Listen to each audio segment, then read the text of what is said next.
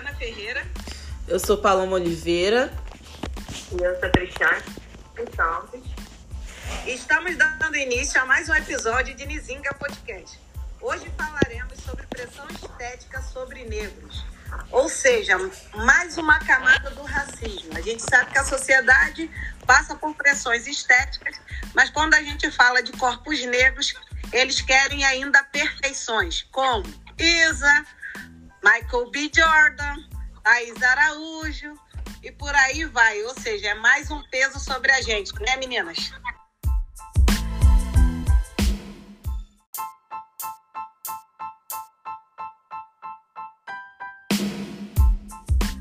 A gente, a gente vai vendo né, na nossa evolução, até na nossa evolução pessoal, e cada vez mais, quando a gente vai se desconstruindo e a gente vai tendo essa valorização da nossa cultura, é, a gente vai se aceitando mais, entendendo mais os nossos porquês, nos entendendo mais, aceitando os nossos traços negroides, enfim.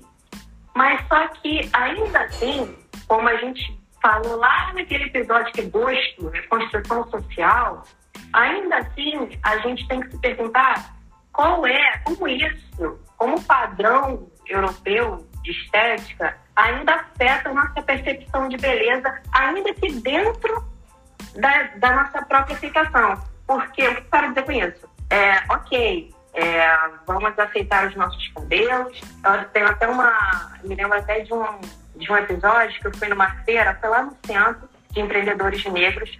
Eu passei em frente a uma, a uma empreendedora, a gente começou a conversar sobre a diversidade dos cabelos negros, porque ela, quem, quem me conhece sabe que eu uso o meu afro de lado. E antes, bem antes, eu usava prano dos dois lados, ou seja, era praticamente um moicano afro. Hoje em dia, eu só prano de um lado só. E aí ela, poxa, que maneiro seu cabelo, eu também elogiei o cabelo dela, também tem, tinha um, um, corte diferente. E aí a gente estava conversando, porque nós, dentro do, do, nosso black, até dentro do nosso black, a gente tem diversidade, né? 4, 4, 3A, 4A, 4B, 4B, até assim, até o tipo 5. E vários cortes, e várias, várias formas de ajeitar né, nosso cabelo, de, de arrumar nosso cabelo. Temos, somos muito diversos. Tem um universo muito grande. Então, que tipo, que leitura a gente está fazendo dentro dessa nossa aceitação? Ok, temos black, mas é aquele black mais, digamos assim, muito entre aspas, tá, gente arrumadinho, mais baixinho, entre os nossos relacionamentos, como estão, como estão sendo vistas é, no mercado de trabalho, como isso está né, tá sendo visto, e até mesmo entre nós negros, como estamos vendo isso, né? Então, eu, eu falo muito do cabelo, porque o cabelo foi a minha porta de entrada e a porta de entrada de muitos, né? Nessa questão do se entender como negro. Mas, ainda dentro dessa nossa leitura, a gente ainda está tendo muita influência dessa percepção é, padronizada europeia, né? É, vamos, como a gente falou aí, ok, negras, com, mas com que traços? Os traços mais finos? Ah, essa sim é bonita. Mas o nosso universo é muito amplo, mais amplo do que isso, né? É, eu fiquei pensando aqui sobre essa questão de, tipo, o que, que a gente enxerga como belo, né? Porque o padrão, na verdade, de be... o padrão de beleza, ele na verdade foi criado por pessoas brancas. E a partir do momento que eles criaram, é óbvio que eles colocaram como padrão de beleza uma beleza branca, né? Euro... A mais europeia possível. E como isso impacta a gente, né? Seja na época da infância, seja na época da adolescência e até mesmo na fase adulta. Então, eu acho que falar sobre essa questão de pressão estética é também falar sobre como que a gente consegue se aceitar numa sociedade que não enxerga né, beleza na, em corpos pretos. E aí eu falo isso que, mesmo que hoje em dia a gente tenha um debate, né, é, sobre a questão da beleza negra, sobre como a gente é bonito, nosso cabelo é bonito, nosso corpo, nosso nariz, tudo é bonito, ainda é muito, eu acho que ainda é um pouco até esvaziado também. Porque é, só o fato, né, do da gente manter nosso cabelo natural, isso é um ato político também. Que eu acho que tudo que a gente faz é político. E aí eu acho que é importante a gente pensar na maneira como que a gente está inserido numa sociedade que é extremamente racista, assim. Se a gente aceita o que é pré-determinado ou se a gente busca a beleza pelos nossos meios, né? Tipo, aceitando que o nosso cabelo é crespo, que o nosso nariz é largo, que a nossa boca é grossa.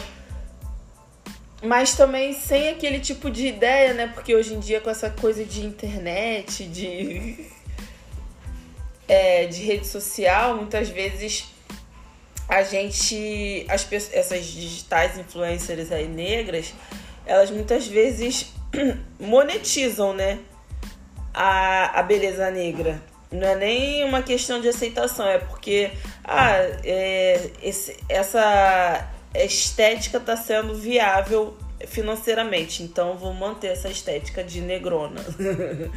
é complexo. É muito isso, né? A gente vai vendo as profundezas do racismo e sobrepõe nos nossos corpos de diversas maneiras e a estética é uma delas, né? E, ou seja, se tiver que ser aceito negro, aí começa outras condições de, de autorizações, vamos dizer assim, né? E é como vocês estão falando, é parte do cabelo, parte do corpo e o quanto isso também acaba nos afetando no nosso dia a dia, né? Então, ou seja, trazer esse debate é trazer exatamente para a gente ficar atento na busca do nosso autoconhecimento e da nossa autoaceitação. Que é isso, né? O cabelo. Ah, mas agora pode ser natural, mas pode ser crespo ou tem que ser é, cacheado? Ah, mas o cabelo que não tem definição nenhuma. Então aquele não tem beleza? Claro que tem. Então a gente precisa ir sempre nesse processo de desconstrução. E o corpo da mulher negra? Nem toda mulher negra tem um corpo como jogam como padrão que tem que ser o corpo de passista, curvilínea. E aí, aquele outro corpo também não merece afeto, não merece acolhimento, não é tão alta, ela é tão, ela é mais baixa, porque dentro daquilo que se põe de padrão de beleza para nós negros, que a mulher negra, principalmente aqui no nosso território é, estadual, melhor dizendo, municipal, então, a mulher negra é aquelas do carnaval, o corpo do carnaval. O homem negro são aqueles musculosos. Esse que vão trazendo num, num, num padrão de aceitação extensivo aos outros dias da sociedade. Só que é como, como, como já foi dito, nós somos plurais. Então, ou seja, a gente tem que fazer esse trabalho da gente de, de se desconstruir para poder aceitar exatamente como nós somos porque isso vai trazendo estereótipos e, e, e condições exatamente de exclusão da, do, do, povo negro, do corpo negro, seja de um jeito ou seja de outro. E a liberdade que hoje em dia a gente tem né, no nosso cabelo, no nosso corpo, é exatamente essa liberdade política que parte exatamente do entendimento de quem nós somos. Enfim, é bem pesado, mas assim a gente segue, porque pode parecer repetitivo, até por conta de outros episódios que a gente vai trazendo, mas é porque sempre traz essa, essa necessidade, porque é imagem, né? E o controle de imagem é sempre o, o lugar aqui, é o primeiro lugar de aceitação ou de aprovação externa. E se a gente também não tiver o nosso autocuidado, realmente fica bem complicado. Você falou uma coisa aí que é, é, realmente me lembrou. Os nossos episódios, eles são bem fechadinhos, né? Se comunicam muito. Eu sempre falo isso, que é uma coisa que eu sempre noto. É, quando a gente fala, a gente falou sobre mercado de trabalho, quando a gente falou sobre representatividade, é, quando a gente falou do é, espelho, vilão, mocinho, é, são, são coisas que são muito fechadinhas e interligadas, né? É, e aqui eu quero ressaltar que em momento nenhum eu estou aqui falando, a gente está aqui falando, condenando, por exemplo, é, quem, por exemplo, vai alisar o cabelo porque está no mercado de trabalho, está usando isso como uma estratégia para poder ter acesso a determinados lugares. né? Eu entendo, eu entendo essa posição. É, e nem também quem está fazendo o que quer cabelo por opção, porque quer. Enfim, não estou não tô pagando a conta de ninguém para poder ficar ditando regra na vida de ninguém. É, mas assim, realmente me deixa triste, é, como eu já ouvi, conheço, conheço pessoa que diz até hoje que está alisando o cabelo porque se sente, porque não se sente bonito. É, e é triste. É triste porque a gente sabe de onde vem isso, né? Uma coisa é você, nossa, sou linda maravilhosa com black, mas eu vou ligar porque quero, mas eu vou lisar como estratégia, mas enfim. É, eu tinha que, que ressaltar isso. E aí, já puxando o gancho, não poderia deixar de, de entrar nessa questão do mercado de trabalho. É, até mesmo porque eu já ouvia no escritório que eu trabalhava que meu cabelo era alto demais para uma advogada. Né? Então, é, são coisas que, que a gente que ainda está se construindo, são coisas temerosas de se ouvir. Né? É, e quem já escutou poucas de boas a respeito do, né, do cabelo, a respeito de, de determinadas posturas, quando se reconhece como negra, né? É, estranhamento branco e até um estranhamento dos nossos também, que ainda estão chegando lá nessa desconstrução. É, eu participei por duas vezes, é uma coisa contínua, mas eu, eu não confesso que eu não estou muito ativa do workshop da, do Estado pela Alexandra Loura. Acho que é Loura, é Loura. Acho que é Loura, isso aí. Desculpa se eu estiver falando errado. É, e ela, ela, ela vem com muito detalhamento, ela que chegou em é, é, um determinado lugar, que veio de uma realidade que eu nem sabia, que é muito parecida com a minha e de, de outras mulheres negras, elas, ela, ela que chegou em determinado lugar, ela vem é, é, esmiuçando né, é, é, táticas dentro desse comportamento tático de como, como chegar lá, como, como o mercado nos vê, como nós devemos nos apresentar no mercado. E, e ela aborda tudo, desde vestimenta, postura, enfim. E dentro disso, eu fico, eu, eu, pensando muito na Cristiane quando ainda estava no preparo lá na, na, na faculdade de Direito, porque tudo aquilo não era a minha realidade. Né? Então eu fico pensando assim, quanto que outras pessoas, assim como eu, não tiveram que gastar nessa imagem é, é, ser apresentável. Né? aquela coisa que a gente escuta, ah, seu pode mais ser limpinho, que a gente pode muito bem é, é, é, trocar por seu preta mais ser limpinha. Essa, é, é, essa visão de que a gente tem que estar super bem produzido para a gente ser considerado com, o título que a gente tem, com é, no lugar que a gente tem, a função que a gente tem. Então, quando, eu fico pensando quantos negros não gastam com roupas, com acessórios, enfim, com várias coisas para a gente estar tá nessa, nessa eu, eu, não vou nem dizer aceitação, porque nós nunca seremos aceitos, mas pelo menos nos camuflarmos, digamos assim.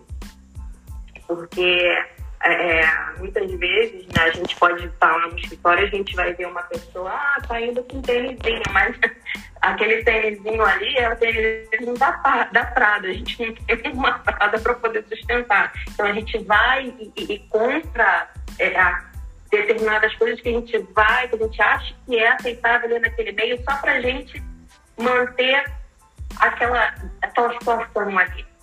Então, eu, eu, é uma coisa que, assim, eu fico pensando né, na, na, no que eu escuto e fico pensando nas coisas que eu tive que fazer para me inserir em determinados locais, né? E como, como, isso, como isso é impactante. Impactante, impactante até, e já estou me estendendo, mas tá, me desculpa, impactante até no ponto de vista como advogado tributarista, não poderia deixar de falar, impactante até para as mulheres no campo tributário, porque a gente sabe, a gente já ouviu falar da tributação rosa, fintech, os produtos que são mais caros para as mulheres. Às vezes é a mesma coisa, só muda a cor. É o mesmo produto, muda a cor, cor rosa, se torna mais caro.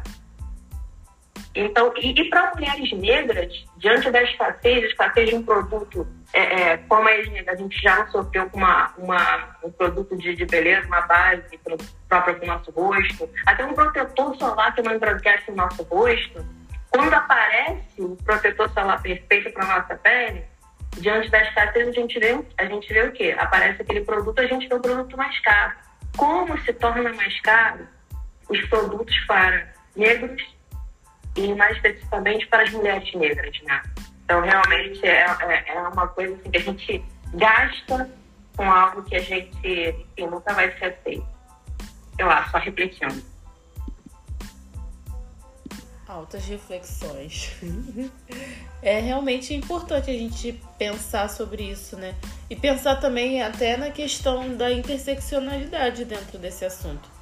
Porque dentro do, da questão da pressão estética entre pessoas pretas, como a gente é plural, aí a gente pode falar de como uma pessoa preta, gorda, lésbica se sente dentro de uma sociedade que vem de se você é uma mulher, você tem que ser feminina, né? De como a beleza tem várias nuances, né? Porque a gente está falando da interseccionalidade, né? Então, se uma, se uma mulher negra, né, que eu falei nesse sentido de ser negra, sapatão e gorda, ela vai se encaixar onde? Como que vai ser a autoestima dessa pessoa, né? Tipo, óbvio que eu não tô falando que pessoas que sejam desse, desse tipo sejam pessoas sem autoestima, mas como que isso impacta ou já, em algum momento já impactou a vida dessas mulheres, né? Ou então até mesmo de um homem negro que não segue esse padrão, porque a gente sabe, né, como foi falado anteriormente, que esse padrão muitas vezes que é aceito do homem negro, até mesmo quando ele é animalizado, é nesse sentido de ter um, um homem negro que seja aquele de porte atlético, né, que seja musculoso, que tenha determinado, determinada altura é, e peso também, porque se a gente estiver falando também de um homem gordo e negro, também tem preconceito, né? Então, são várias nuances quando a gente fala de pressão estética e como que isso também é, é muito adoecedor. E a gente vê com muita frequência o número de mulheres que vão, que fazem é, procedimentos estéticos e que morrem, né? Como que isso é bizarro? A gente está em 2023 e ainda tem essa essa força, né, esse apelo de que se você não está satisfeito com você, na verdade isso é vendido, né? É vendida essa ideia de que você, a mulher nunca pode estar satisfeita com o corpo dela. Então, se a gente estiver falando de uma mulher negra, pior ainda, né? E aí a gente vê diversas situações onde as mulheres se colocam em situações de risco para fazer um procedimento para ter mais peito, para ter menos barriga, para ter mais bunda. E qual é a consequência disso, né, no futuro? Como que vai estar tá essa mulher? Será que ela vai estar tá satisfeita depois de ter feito todos esses procedimentos ou vão inventar mais alguma coisa para ela é, tentar se encaixar nesse padrão? né? E outra questão também que eu fiquei pensando foi que foi no que a, a Cris falou, né, do, dos produtos de, de cabelo, por exemplo, para mulheres negras, normalmente são mais caros, né? E é uma forma também de, de excluir, né? Porque vão ser poucas as mulheres negras que vão ter condições de ter esses produtos, né? Eu uso uma marca que, assim, eu não acho barato. Eu não vou falar o nome da marca pra, porque eu não vou dar. não tô ganhando pra ficar dando nome, né? Como a ideia do podcast do Não Inviabilize fala de tudo pra dar uma despistada, ela usa pônei. aí eu uso o produto da Weed Pony. que aí quem é entendedor vai saber de que se trata. Eu adoro os produtos da Weed Pony. Só que é muito caro. E assim, às vezes eu, eu tenho que fazer um remanejamento. Tipo, não, esse mês eu vou comprar, sei lá, o creme de cabelo, né? O Livin. Mais o, o shampoo. Aí daqui a uns dias, né, quando o cartão virar, eu vou e compro o condicionador e uma máscara de tratamento. Porque é isso. É, não tem como, assim, se a gente for colocar na, na, na calculadora, é mais de 200 reais, assim, de produto para cabelo. E nem tô falando de, ah, é uma linha, tô comprando uma linha, não. Tô comprando produtos que são básicos, assim, porque meu cabelo andou muito. Muito é, ressecado, opaco. Tem muito tempo também que eu não corto cabelo. E aí ele tá uó. Aí por isso também que eu botei trança. Sai mais barato do que cortar cabelo também, tem isso. Fui ver 300 reais, assim, eu não tô desmerecendo de forma alguma o trabalho de ninguém. Até porque se você possui excelência nesse trabalho, você tem que cobrar o que você acha que é certo. Mas eu não, não estava em condições de gastar 300 reais pra cortar meu cabelo. E eu falei, ah, não, vou botar uma trança, que pelo menos dá uma enganada. e é isso, e a gente vai tentando ali, né, se encaixar. Não se encaixar no padrão, mas tipo, eu falo de se encaixar no sentido financeiro mesmo, para poder conseguir comprar ou fazer o que você deseja e que também não, não é uma questão de ai, eu preciso disso, sabe? Porque aí quando a gente entra meio que numa obsessão, aí isso se torna realmente um problema, né? Eu acho que a gente tem que buscar ser feliz com o que a gente tem. Eu sei que, tipo, falar isso acaba sendo uma parada muito clichê, né? Porque parece que é tão simples, que é tão comum, ah, ah, né? Um papo meio gratiluz de branco de dread. Mas não é disso que eu tô falando.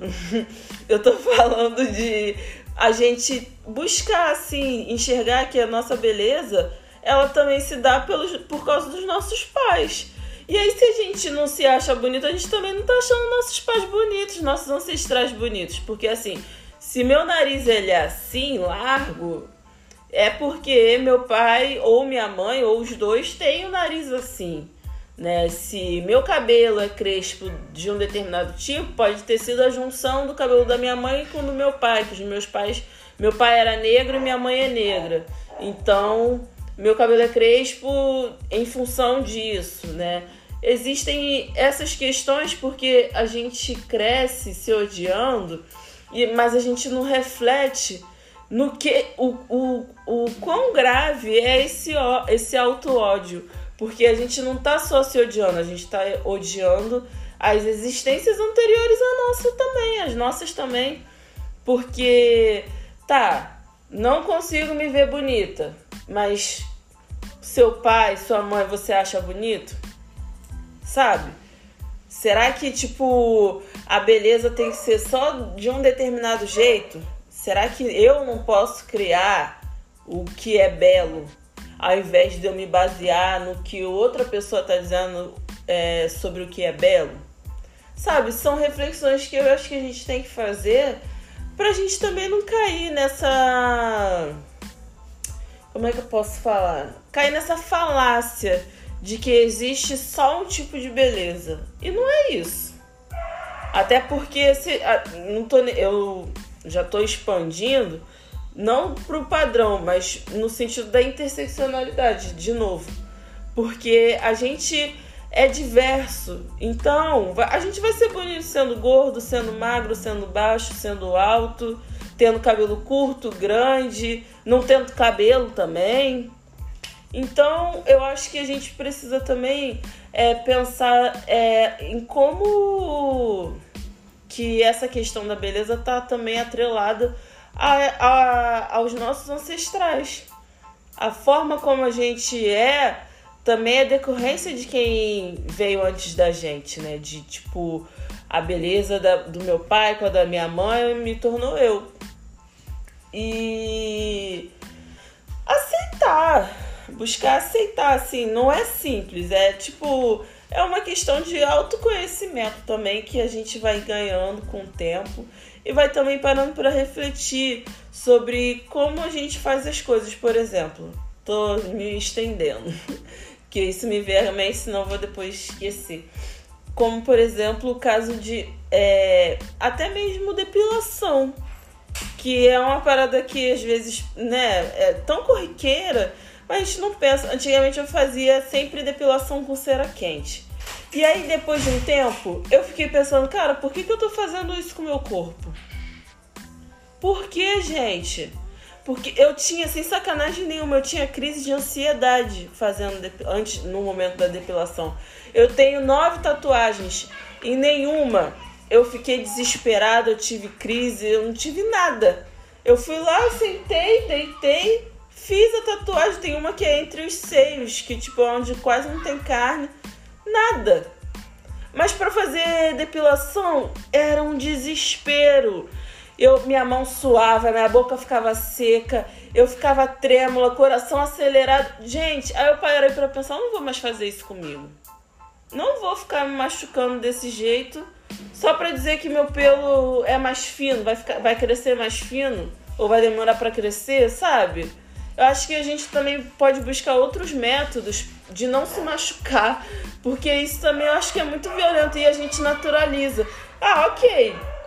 É uma questão de tipo, às vezes pode ser mais econômico ou não, não sei. Porque aí depois, se você botar na ponta do lápis, acaba sendo caro. Óbvio que eu não tô falando de pessoas que têm alergia, né? Porque se uma pessoa tem alergia e o médico indica que o melhor para a pele dela é fazer depilação com cera quente, ó, faça depilação com cera quente. O que eu tô falando é de, às vezes, você não ter essa necessidade, não ter esse problema de saúde, mesmo assim embarcar nessa por uma questão estética, né? Tipo, ah, todo mundo tá fazendo, eu vou lá e faço, mas aquilo me causa um mal muito grande. E essa ideia também de que a beleza tem que ser dolori dolorida, que tem que ser uma questão de sofrimento, gente, isso daí deixa pra Idade Média, que as mulheres usavam aqueles. É, eu nem lembro mais como é que é o nome, corcelê, espartilho. Caralho, gente, tá doido. A época de espartilho já passou pra gente ficar sofrendo desse jeito. Dá não. Olha, gente, parece ser um simples título, mas isso vai atravessando a gente em diversas camadas nesse sentido. E quando uma fala, gatilha a outra e por aí vamos nesse ciclo aí. que, é, que é muito legal isso, né? E é muito importante porque eu, eu acredito que quem vai nos ouvindo também vai se identificando é, na medida que, que vai trazer, a gente vai levantando os assuntos. E o que Paloma trouxe agora por último no sentido da depilação me remete também dentro desse padrão estético sobre negros é, esses episódios, né, inclusive de racismo científico, né, que às vezes as pessoas teve até um episódio recente da ginecologista atribuir é mau cheiro a partes íntimas de uma paciente negra. Então, assim, querendo ou não, a gente acaba vinculando não só nesse lugar da estética socialmente ampla, mas se recortando nisso aí, porque com medo, né? Pra, nesse lugar de, de, de, de, de proteção, não só daquilo que a gente acredita naquele momento que seja legal, mas também como uma forma de proteção social, né? Sobre aquilo que sempre acabam nos atribuindo de forma negativa. E isso vai além, porque quando a gente entra nesse lugar da intimidade, o padrão de beleza nos, nos alcança de forma afetiva muito grande, né? Então, ou seja, para a gente aceitar, entender, achar que é bonita para alguém, alguém nos amar, para achar e ser bonita para a gente se, se relacionar sexualmente falando. Quantas mulheres negras se relacionam sexualmente de, de luz apagada? Exatamente por conta desse padrão de estética que nos é imposto e que muitas das vezes não, não, não aceita. Não, é, por a gente mesmo se aceitar belo, acho que não pode não ser desejado. Que ali naquele momento, nos momentos de afeto, a gente está ali resu, re, resumida somente através do nosso órgão sexual e nada mais vai ser belo e só vai ser o prazer. A gente só pode ofertar aquilo. E não pode ser assim, né? E como também trouxeram aí, foram trazendo, realmente, e nos saudamos os nossos ancestrais, que nós somos frutos exatamente dessa, dessa combinação, dessa, das relações e da beleza, né? Que, que são essas relações. E ótimo isso, né? E me fez lembrar também é, dois pontos, né? E eu deixo até aqui como dica, que eu acho que muita gente já deve ter visto, e se não viu, possa ver. É uma série curta do Netflix que é, so, é Sobrevivendo em Alto Estilo, que a protagonista é uma mulher negra, gorda, né? E de cabelo crespo, mas com uma, uma estima lá em cima, que passa por, por vários atravessamentos é, do dia a dia, do cotidiano afetivo, de trabalho, como todos nós passamos, mas ela tá ali para é, é, dando uma aula assim, trazendo uma mensagem de, de, de autoafirmação, de beleza. Você acaba vendo aquele, aquele, aquela série, pelo menos a impressão que eu, que eu fiquei. Nossa, como, que mulher bonita ao, ao ver, explorando cada, cada episódio. E, e isso é muito, muito bom e muito político, isso, é muito desconstruído isso. E o outro ponto também foi o que aconteceu agora, acho que tem uma média de uma semana ou duas semanas é, por aí da, desta gravação do episódio que a gente está fazendo com o cantor Léo Santana, que ele tem essa imagem, né, do, do padrão de beleza negra aceita. Tão aceita que foi desrespeitado num show dele, né, e uma mulher se sentiu branca, se sentiu à vontade né, de, de assediá-lo no, no, sobre o palco, ou seja, no momento do trabalho dele. Né? Então, ou seja, isso tudo vai permeando exatamente esse peso de padrão é, estético que, que os nossos corpos negros vão, vão, vão, vão sofrendo. E é muito complicado isso. Muito complexo isso. A gente vê isso, é claro que é, tudo isso, quando é, a gente se fala de buscar que a Cris trouxe exatamente do local de trabalho, onde realmente a gente não tem uma autoridade sobre isso, ou sobre aquilo que a gente possa ter autoridade na escolha de uma depilação ou de um cabelo, mas tudo isso parte exatamente do lugar de consciência, né? E a gente sabe que é através da consciência que a gente consegue ter um avanço emancipatório para alguma coisa.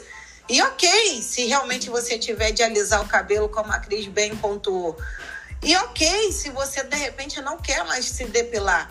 Enfim, o que é sempre preciso e que sempre no final das contas a gente acaba tendo, buscando a sabedoria das estratégias. É buscar realmente as estratégias para a gente conseguir sobreviver, mas sobreviver de algo que seja um, um, minimamente confortável e digno para cada uma de nós. Então, assim, é sempre muito sério quando a gente fala de gosto, quando a gente fala de beleza quando a gente fala, às vezes, até da classe, como a Paloma falou, de, de interseccionalidade, porque tudo isso são elementos que acabam nos oprimindo no dia a dia. E quantas, quantas, quantas desistem? Quantas ficam pelo caminho? Quantas relaxam? E quando a gente fala relaxa, não é no lugar é, pejorativo, e sim no lugar de baixa estima mesmo, de relaxar por não acreditar mais que possa ser, ah, o que, que adianta eu, eu, de repente, me ajeitar dentro do corpo que eu tenho, é, ajeitar um cabelo, ajeitar um corpo, ajeitar uma.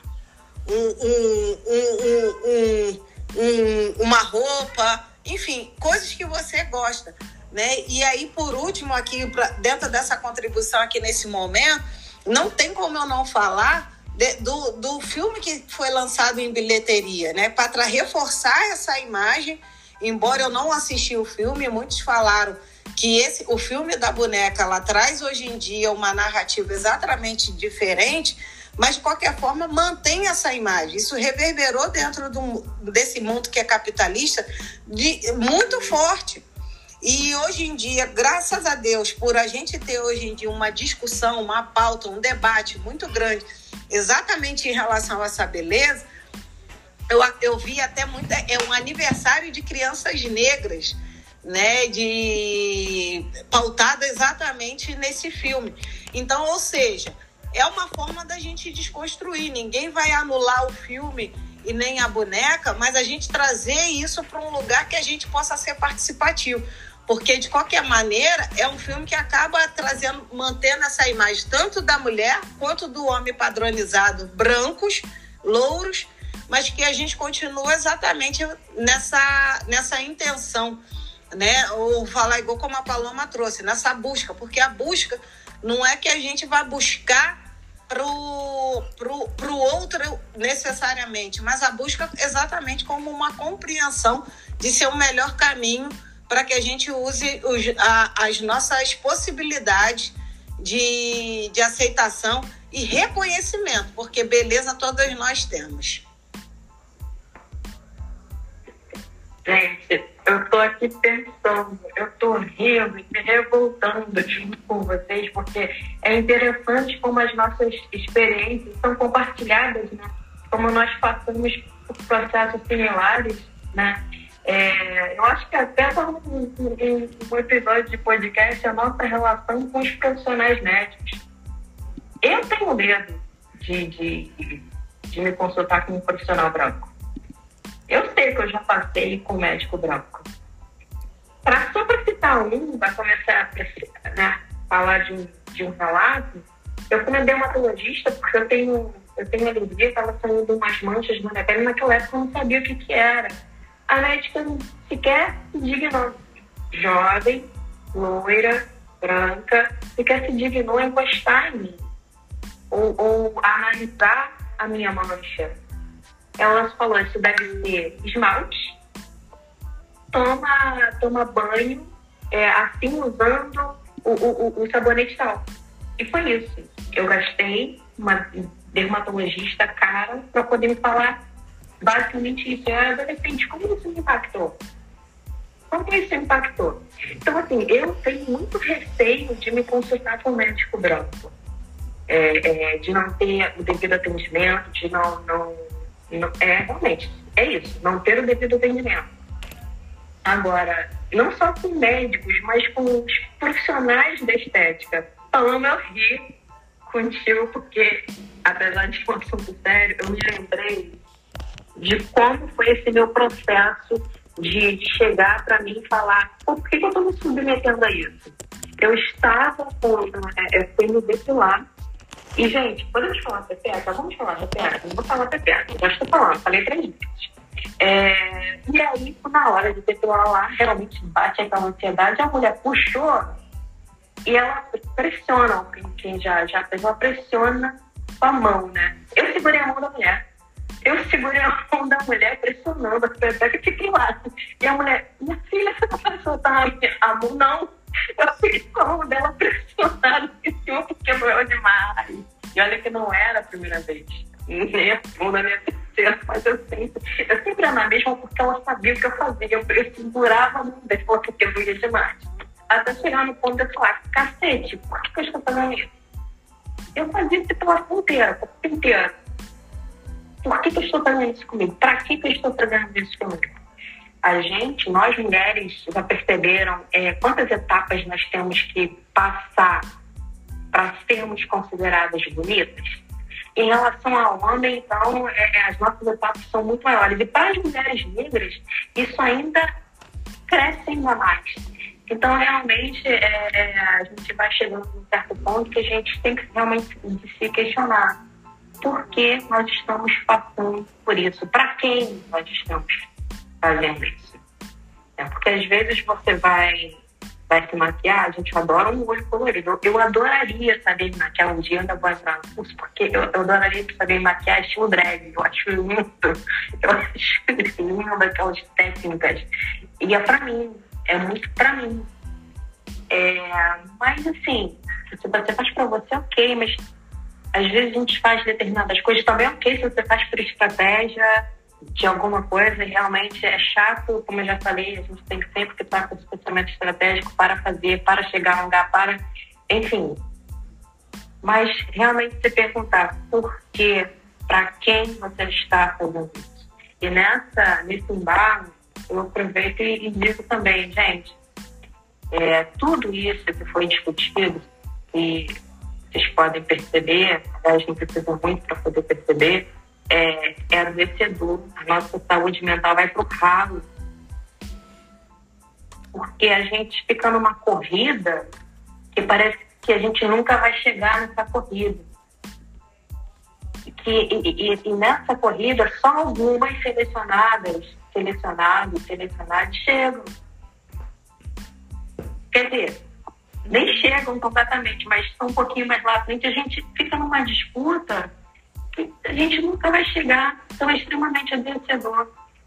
Então vamos questionar, começar a questionar mais, saber mais da nossa cultura, é, é, ajuda um pouco mais a, a, a se desconstruir. A gente ter relacionamentos com pessoas, com amigos, ajuda também com quem a gente está se relacionando, com quem está pensando da mesma forma que a gente, ou aquela pessoa que está do nosso lado está oferecendo essa pressão adoecedora para a gente. Então a gente tem que chegar num ponto que a gente tem que começar a selecionar, né? selecionar para poder viver. Basicamente isso. É, a gente tem que realmente ficar se perguntando, né? Se questionar, porque muitas vezes a gente vai no automático, né? E como a gente cresce na, nessa, nessa coisa de tipo, eu tenho que ser isso, eu tenho que ser aquilo, né? Muitas vezes acaba impactando em todos os setores, né?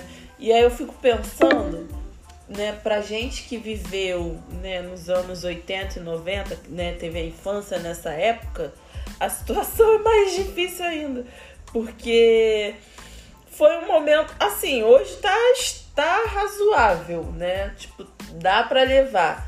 Mas na nossa época, né, para quem é 30 a mais, como eu costumo brincar, era outro rolê. Era uma situação assim bem crítica, né? Da gente não ter. Eu nem gosto de usar representatividade, porque esse termo para mim tá muito esvaziado no sentido de tipo, tudo é representatividade, mas no fundo nada é representativo, nada é representativo. Acho que foi usado esse termo foi usado de uma maneira para para monetizar mesmo, para as empresas é, se valerem disso para venderem produtos estéticos, né? Enfim, é, e aí, quem teve infância e adolescência nessas décadas passou por diversos problemas de autoestima, de se questionar.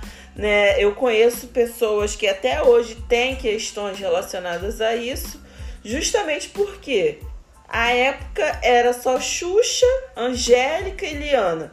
Três mulheres brancas de cabelo louro, né? duas delas de olhos claros e que dominavam a TV voltada para os programas de TV voltados para adolescentes e crianças. Então isso foi forte pra gente, né? No sentido da gente é, muitas vezes não ter consciência de que aquilo nunca ia ser pra gente, né? E muita gente argumenta: "Ah, mas no programa da Xuxa tinha bombom. A bombom não era Paquita. Ela era uma mulher negra que ficava dançando de short e top. Ela não tinha esse uniformezinho, né? Igual das outras mulheres que faziam parte do, do corpo, né, da equipe. E isso é um impacto, né? Pra gente conseguir se desvencilhar disso, realmente é um processo longo. E às vezes nem todo mundo está disposto a passar por isso. Eu tô falando isso porque a gente também não precisa criticar as outras pessoas que, tipo, ainda estão nessa corrida desenfreada de pressão estética. Porque, infelizmente, é cruel demais viver numa sociedade que pensa que. acredita, né? Nem pensa. Acredita que a beleza é só única, né? E a branca, a europeia. E se você não é assim, você é estranho, você é feio, você é um monte de, de termo pejorativo e preconceituoso. Então, eu acho que é importante, se você não se sente bem com a sua aparência, refletir por que, que você não se sente bem. Se você faz terapia para conversar com o seu terapeuta ou a sua terapeuta, para buscar meios de, de tentar resolver essa, essa situação, porque não dá pra gente viver numa é, viver se matando para tentar alcançar algo que é inalcançável, né? Levando em consideração que a gente não é branco. Eu não tô falando em termos de beleza, porque a beleza é de acordo com o que a gente acha que é belo. Né? Não é outra pessoa que vai chegar e falar pra mim, ah, você é feia. Ah, foda-se, eu não acho. Sabe? Tem umas coisas assim que eu. É, eu tava até conversando com a minha psicóloga recentemente, que é, autoestima referente à beleza, a minha é alta. Agora, intelectual já é meio pá. já é meio oscilante, assim, oscila um pouco. Mas, assim, questão de autoestima, realmente eu, eu não tenho problemas. Mas também foi um, um processo, né? Tudo na vida é um processo. Ninguém, tipo, se desconstrói, ninguém passa a, se, a fazer autoanálises e aí do nada estou bem. Me sinto pronta. Não é bem assim que as coisas funcionam, né? Então, acho que é bom a gente buscar se entender, né, enquanto negro, negro e negre, dentro das mais diversas formas, né, de selo. Porque é, a beleza tá na gente, assim, tipo, não é só a beleza de fora, né, a beleza que os outros veem. Não adianta você ser linda de rosto e, tipo, ser uma pessoa podre por dentro. então, é importante para mim que a gente pense, né, que a gente faça reflexão, que a gente converse com outras pessoas, que a gente busque literaturas, porque eu lembro sempre da Bell Hooks no livro, no livro não, né, um artigo, alisando nossos cabelos, que inclusive a gente tem um episódio que fala sobre isso. Então, se você ainda não viu, não ouviu, Vá lá ouvir porque esse episódio tipo é ótimo e é um dos mais ouvidos da nossa história.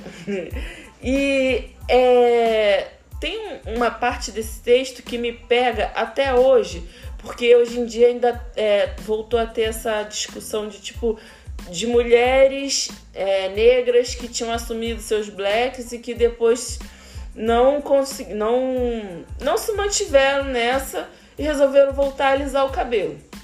Ok. Mas a questão que a Bell Hooks fala é que, se, que o, o nosso cabelo é um ato político. A partir do momento que você deixa o seu cabelo natural, né, que ele não é alisado, ele não tem nenhum tipo de química, não tem relaxamento, não tem nada, ele vai ser um ato político, porque ele vai estar tá ali armado, vai estar tá da forma como ele deveria ser e não da forma como a sociedade espera, né? Então, se você não tiver consciência disso, se você não tiver consciência do poder do cabelo crespo, né, da história por trás dele, vai ter um momento que você vai falar: não, não quero mais isso. Eu acho. Vai, vai pensar que você ter usado aquele cabelo foi pelo fato de estar na moda, com muitas aspas, porque eu detesto quando as pessoas acham que tudo que é negro, né, tipo, da, que tudo que é da cultura negra se faz porque tá, na, tá no momento, tá na moda. E aí que depois aquilo vai acabar como se fosse algo banal, passageiro. Mas não é. A nossa, a, a nossa identidade ela não é passageira. Então eu acredito que a gente deve ler alisando nossos cabelos para quem está ainda na dúvida, está pensando, mas também enxergar que a gente, nosso corpo é um corpo político. Então, não, não, a gente não pode é, se deixar levar pelo que estão falando de que ah tá na moda, não tá na moda, é de acreditar que aquilo não é algo banal. É a nossa identidade, né? É a nossa raiz, são as nossas ancestralidades aqui no nosso corpo presente. Então, gente, é isso, falei pra caramba. Dei uma viajada agora no final. Mas procurem é, não se pressionarem tanto em busca de algo que às vezes não faz nem sentido, porque às vezes a gente quer muito algo, fica ali no automático, eu quero, quero, quero, quero, quero, mas não se pergunta, eu preciso disso? É necessário nesse momento? Eu tenho que ter aquilo, eu tenho que ter um peitão, eu tenho que ter um bundão, eu tenho que ter isso, eu tenho que ter aquilo.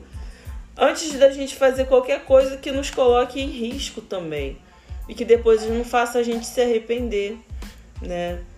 E é isso, gente. Mais uma vez, muito obrigada. Boa noite, bom dia, boa tarde, boa madrugada para quem nos ouve. E em breve estamos aí de volta.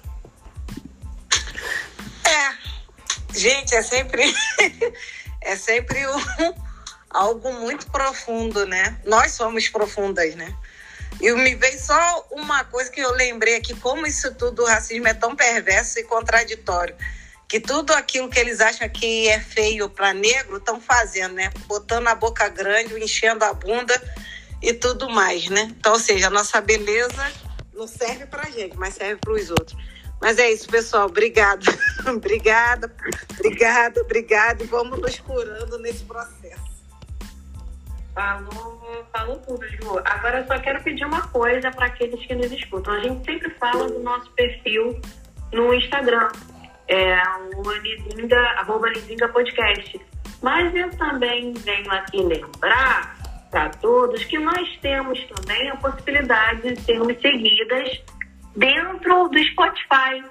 E no Spotify, eles têm ali uma possibilidade de avaliar o nosso podcast. Então, quem puder, nos siga no Spotify também, dá uma avaliação, a avaliação máxima é 5. É, isso é bom porque demonstra, até mesmo pra gente, que a gente a está no caminho certo e só incentiva a gente fazer mais episódios ainda. Valeu? É isso. Obrigadão, gente. Vão lá nos avaliar. Bom, dei nota boa, hein? Isso, é. Beijo. Beijo. Até a próxima, gente.